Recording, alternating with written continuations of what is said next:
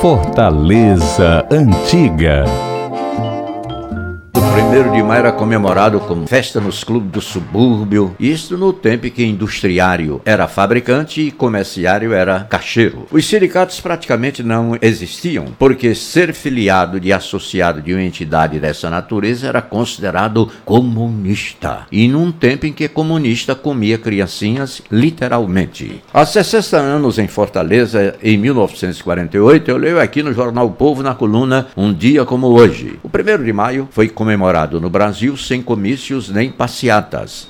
Fortaleza não seria uma exceção, e o dia primeiro foi mais triste do que os outros dias, com todos receiosos de repressão policial. A nota da Secretaria de Segurança assegurava que essa decisão objetivava evitar possíveis perturbações da ordem. Dessa forma, as comemorações ficaram restritas em 1948 às sessões literomusicais com aquelas poesias patrióticas como O Estudante Alsaciano, que ao final, quando perguntaram para o estudante alsaciano, onde está sua pátria? Ele rasgou a roupa e civicamente dizia: Aqui no coração.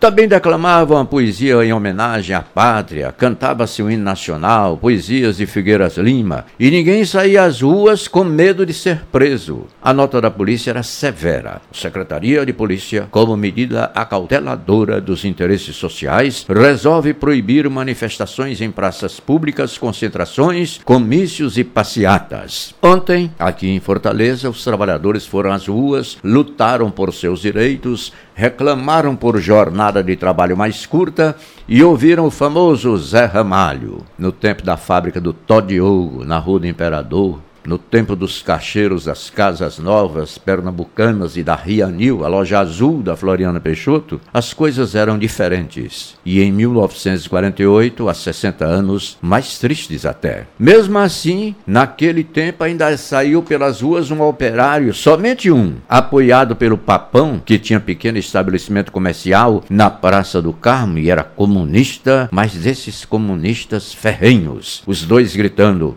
Viva a Rússia! Contra os burgueses! Do mesmo jeito, né? Sendo exemplarmente presos e levados para o Chilindró, passageiros da Madalena, o carro policial, a ronda do quarteirão daqueles tempos.